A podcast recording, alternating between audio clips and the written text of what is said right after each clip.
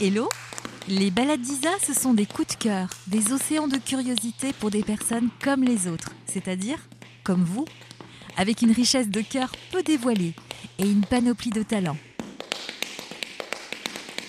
Ce podcast est le premier d'une rencontre à écouter en plusieurs parties. Vous êtes avec la chorégraphe et claquettiste Soraya Benak de Bordeaux. Ambiance tap dance. La dernière création de Soraya Benak s'appelle Tap Spirit. Bonjour Soraya Benak. Bonjour Isabelle Wagner. Soraya, dans cet épisode, le tout premier, on va euh, plonger euh, chacun de vous dans euh, ce monde des claquettes. Mais avant de parler vraiment de- du son, on va parler de neutralité euh, dans, dans cet épisode. On va faire des bons en arrière aussi. Et puis on va essayer de retrouver l'enfant qui est en vous, Soraya. D'accord, essayons. L'enfant qui a découvert les claquettes. Tout à fait. Tap Spirit, euh, c'est la toute dernière création de Soraya Benak. Tap Spirit, spirit, spirituel. Spirituel et spirituel et l'esprit aussi dans l'esprit des claquettes. Euh, Qu'est-ce qu'on peut dire avec nos pieds? On parle de neutralité, c'est-à-dire euh, à la fois neutralité, euh, nous, notre propre personne, euh, ben, nous sommes nés de quoi? Ben, Du son du cœur. On a commencé euh, par ça, donc euh, c'est partir de, notre propre battement de cœur et nos propres mouvements, ce qu'ils vont dire, et les sons qu'ils vont dire. Et c'est relié à l'histoire, effectivement, du tap dance, puisque le tap dance est né sur les, avec les esclaves aux États-Unis, principalement, et euh, qui ont commencé à communiquer entre eux euh, en faisant euh, du son, soit avec les pieds, soit avec les mains, parce qu'ils ne pouvaient pas parler, donc c'était leur moyen à eux de communiquer. Et donc, pour faire une passerelle avec Tap Spirit, dans Tap Spirit, l'idée, c'est de partir de quelque chose de neutre, effectivement, euh, comme si on était une propre individualité, une entité seule, qui, avec son propre battement de cœur, qu'est-ce que nous, on va explorer en sortant du ventre de sa maman, par exemple. Et là, qu'est-ce qu'on va explorer juste avec le son de notre cœur, notre corps aussi. Et en parallèle avec l'histoire des claquettes, puisque au départ, c'était euh, ce- moyen de communiquer, c'était le corps et les sons. Quand tu as construit ce spectacle, tu as pensé à, tout ça dès le départ ou c'est arrivé petit à petit en écrivant euh, le scénario? Tu as pensé au battement du cœur? Finalement, au départ, euh, j'ai pas pensé à l'histoire des claquettes. J'ai pensé au battement du cœur et euh, à cette histoire de spirale. L'idée, c'est parti d'une spirale. Le, le regard sur une spirale, qu'est-ce que c'est? C'est un point fixe, c'est ce qui tourne autour.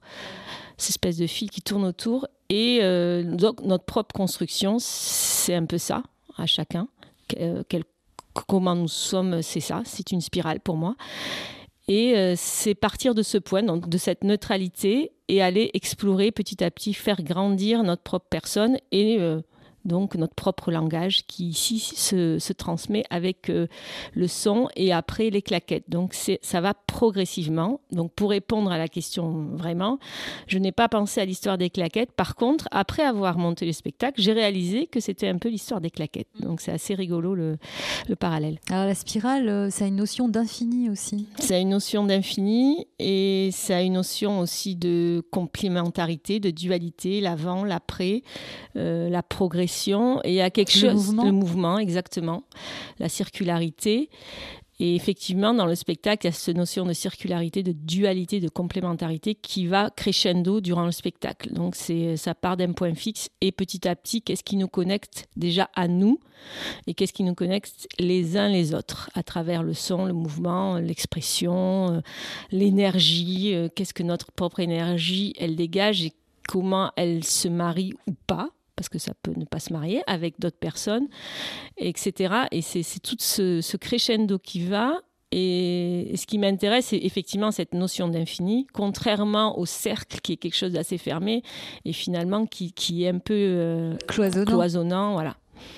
Voilà pour le départ du spectacle, ça part de ça. J'ai l'impression qu'on est totalement à poil en fait, hein Et dans tous les sens du terme. Spirituellement, peut-être, physiquement, on n'est pas sur scène.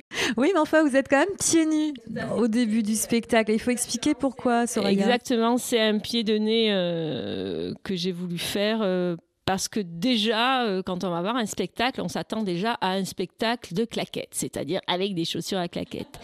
Et moi, comme je suis un peu euh, coquine, je dirais, j'ai voulu ne pas commencer le, spectacle ainsi, afin qu'on soit plus attentif à ce que le son peut dire tout seul sans les chaussures.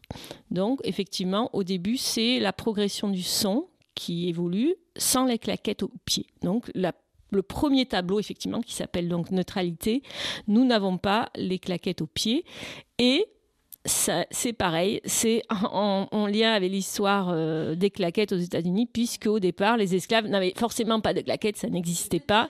Ils étaient pieds nus au départ, départ, départ, et donc ils communiquaient soit dans les champs de coton, soit sur les bateaux, selon où ils étaient. C'était leur façon de communiquer et d'exprimer soit leurs sentiments, soit leur, euh, leur euh, des codes pour se dire euh, ben, j'ai caché ça là, des, des, petits codes de, pour pas que les, les, les maîtres comprennent ce qu'ils disaient.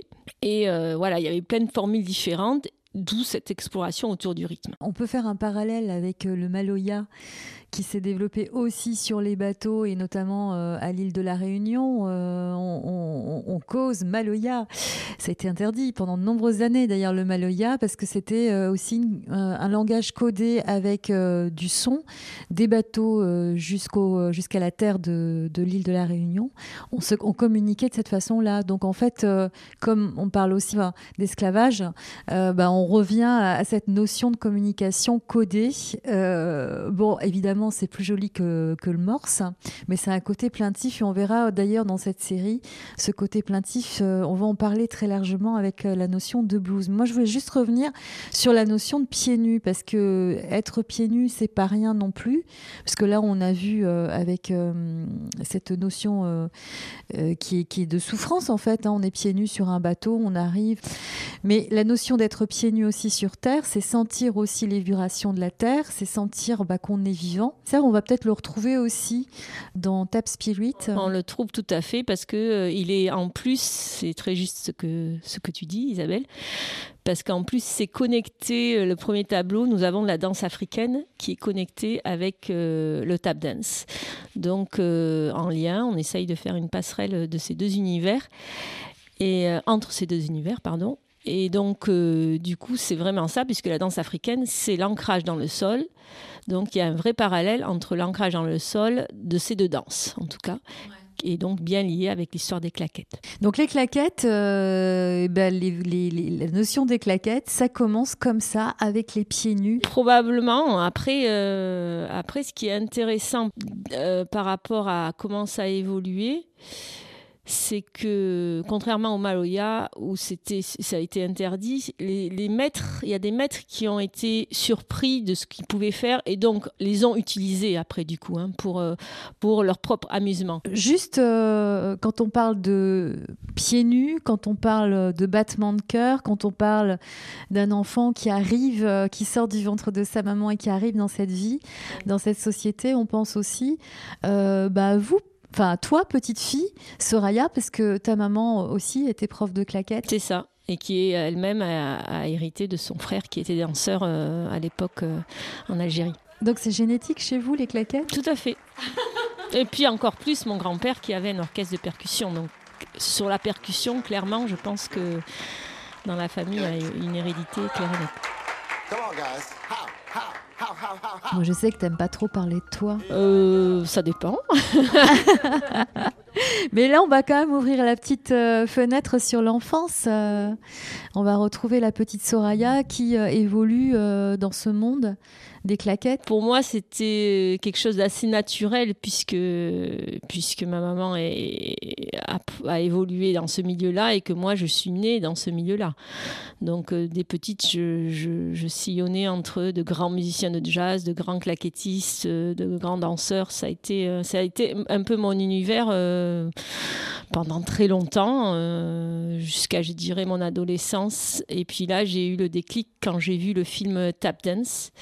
Parce qu'en fait, je ne pense pas que je, m'étais dit que je ferais de la danse ou des claquettes plus tard. Je faisais ça comme un amusement, par plaisir, parce que pour moi, j'ai toujours pris du plaisir. Et puis, euh, j'avais des amis avec qui je dansais. Et ce partage-là me plaisait beaucoup euh, avec mes amis aussi.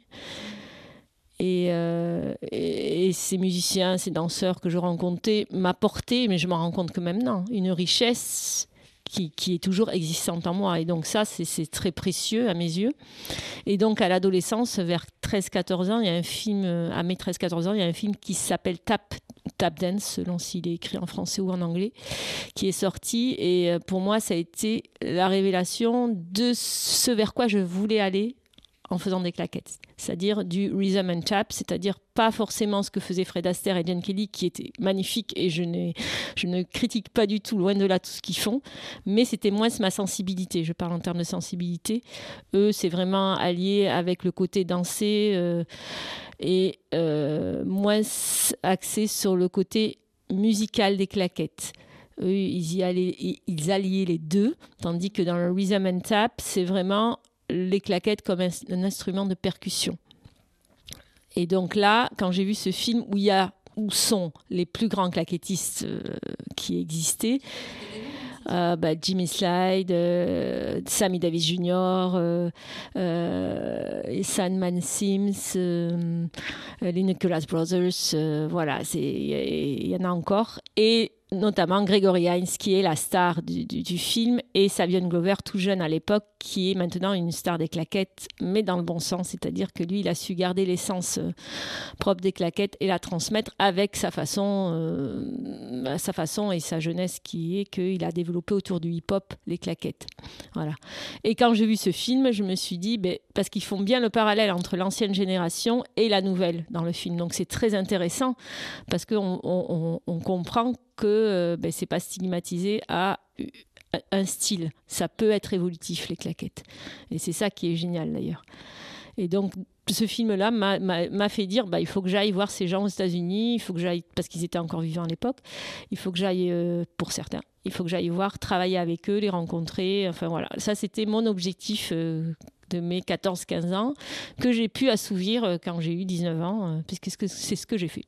Quand je t'écoute parler, j'ai l'impression, tu sais, que petite fille, tu vivais les claquettes de manière très naturelle, tu étais dans une ambiance, et un jour, tu dis, tu as eu la révélation. Si on veut trouver une image, ça me fait penser, tu sais, aux petites fleurs qui poussent, qu'on arrose, qu'on regarde pousser petit à petit, tout d'un coup, hop, la fleur s'éclot, trouve la lumière et ouf, elle s'ouvre au monde euh, et, euh, elle vit pleinement. Mais c'est assez juste. Mais après, c'est ma façon d'être aussi. C'est-à-dire que je, je pense que les, les choses arrivent euh, parce qu'elles doivent arriver et que ça vient progressivement. Je ne crois pas, malgré l'actualité et tout ce qu'on sait sur Internet, l'instant T, je, je ne crois pas à ça parce que je crois que ce n'est qu'éphémère. Par contre, par contre, ce qui nous construit, c'est vraiment cette progression qui va crescendo et d'où Tap Spirit, parce que euh, voilà, c'est l'histoire de cette progression du son, du corps de nos personnes, nos individualités, complémentarité, dualité, c'est toute cette histoire. C'est insoupçonné. Parfois, tout à fait. Et du coup, euh, de pas trop intellectualiser la chose, c'est intéressant aussi parce que ça permet aussi de laisser aller un peu, d'aller travailler sur le lâcher prise. Ce fameux lâcher prise dont on a besoin en faisant des claquettes également. Ouais, ouais, ouais. je suis d'accord, Isabelle, tout à fait, je confirme. Quand on parle de son, quand on parle de, de, de, de tout ce qu'on vient de dire à l'instant, moi, on revient finalement euh, à cet état fétal c'est-à-dire que quand on est euh, dans le liquide euh, fœtal, dans le liquide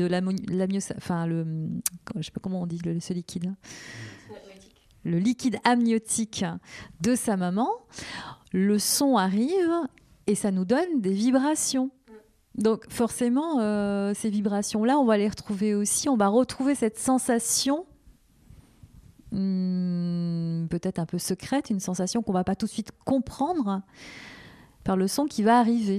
Et c'est d'ailleurs pour ça, je pense que les, les gens à qui j'essaie de transmettre les claquettes, euh, ben souvent, ils ont comme une petite révélation, souvent.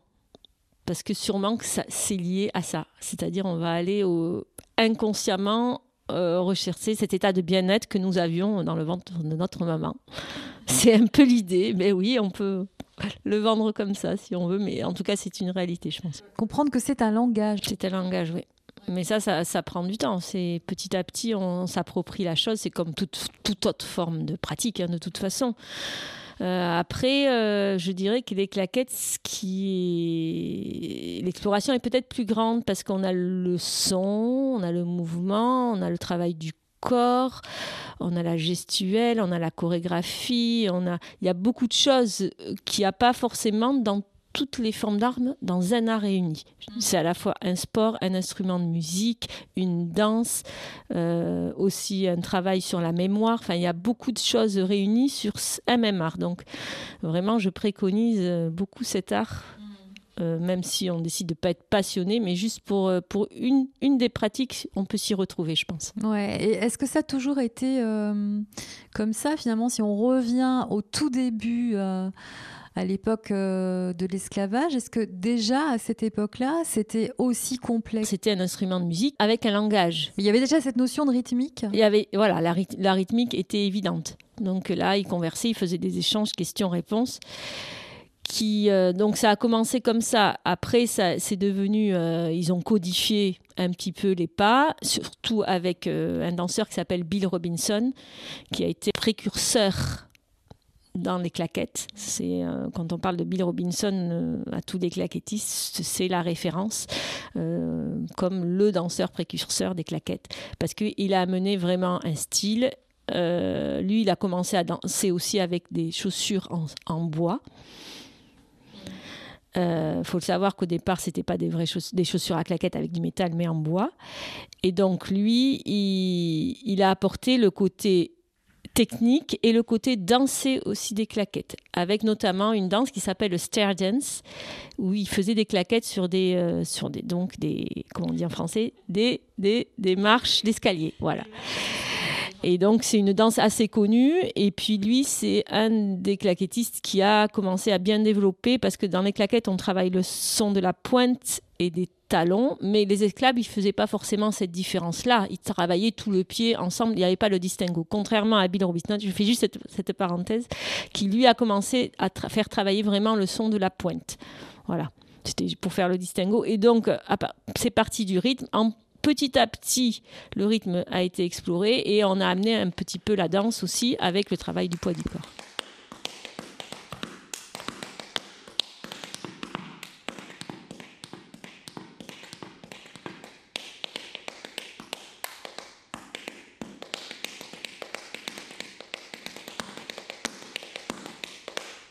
ton rêve, c'était d'aller aux États-Unis, traverser l'océan Atlantique pour rencontrer qui Et est-ce que finalement, tu, ça s'est passé comme ça Mais Ça s'est passé mieux que comme ça, je dirais même. Moi, mon objectif, c'était d'aller, d'aller prendre des cours avec Savion Glover, donc le, le claquettiste dont je parlais tout à l'heure, qui est dans le film Tap Dance. Euh, d'aller découvrir euh, cette rythmicité que que j'avais que je maîtrisais pas du tout euh, une forme de claquette que j'avais pas appréhendée jusqu'à présent à l'époque.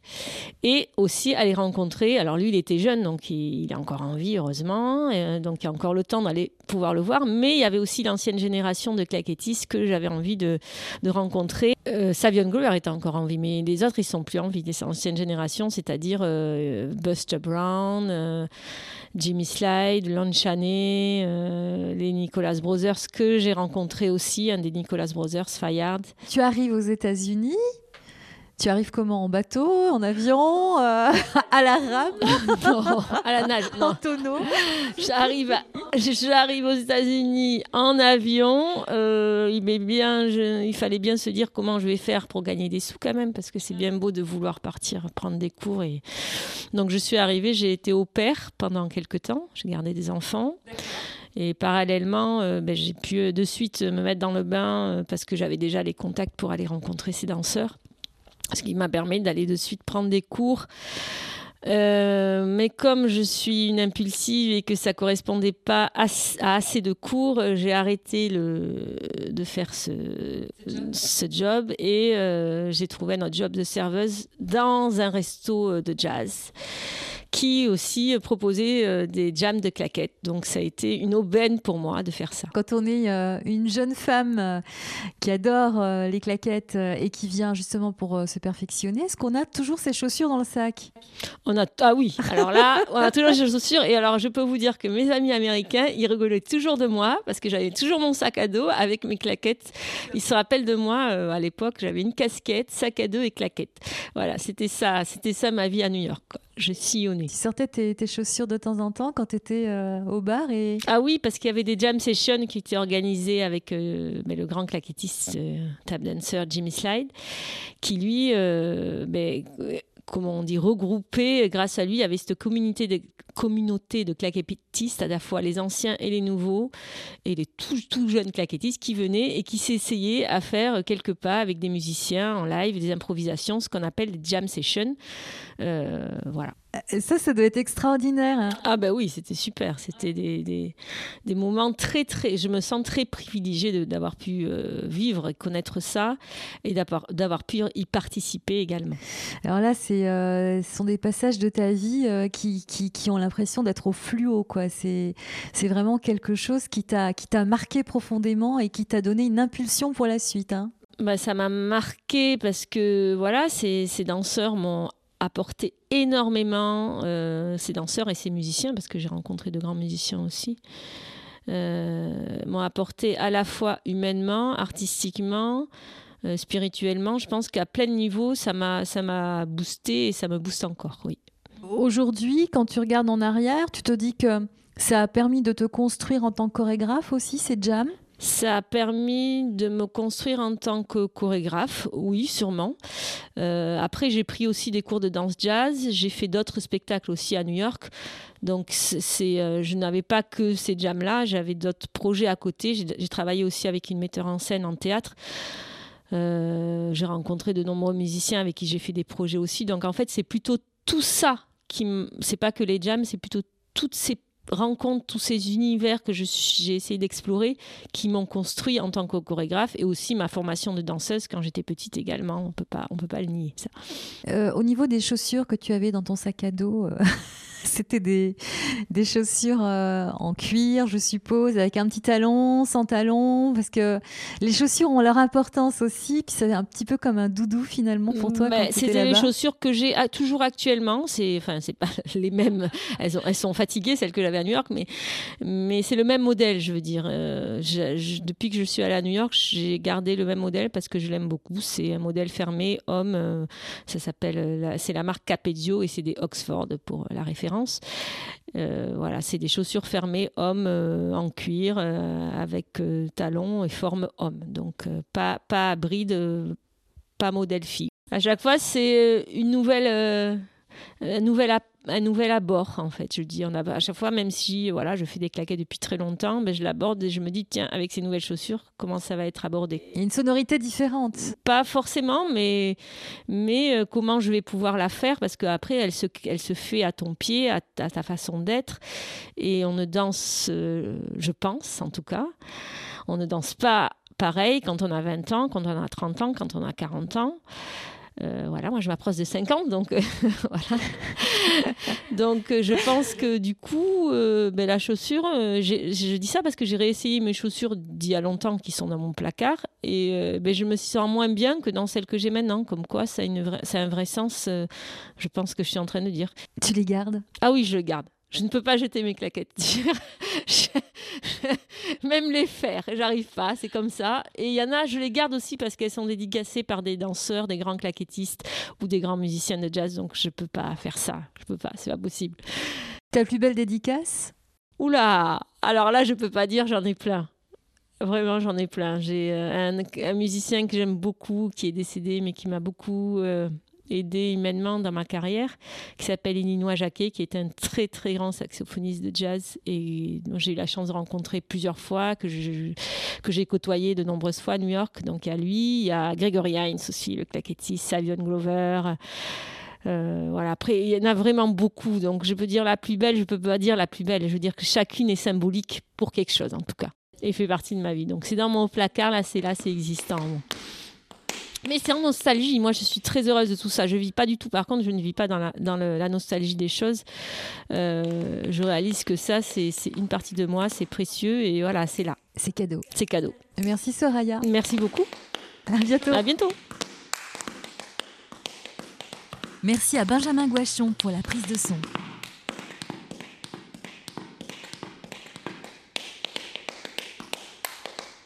Les balades d'Isa. Vous aimez? Partagez, abonnez-vous et à bientôt pour le prochain podcast.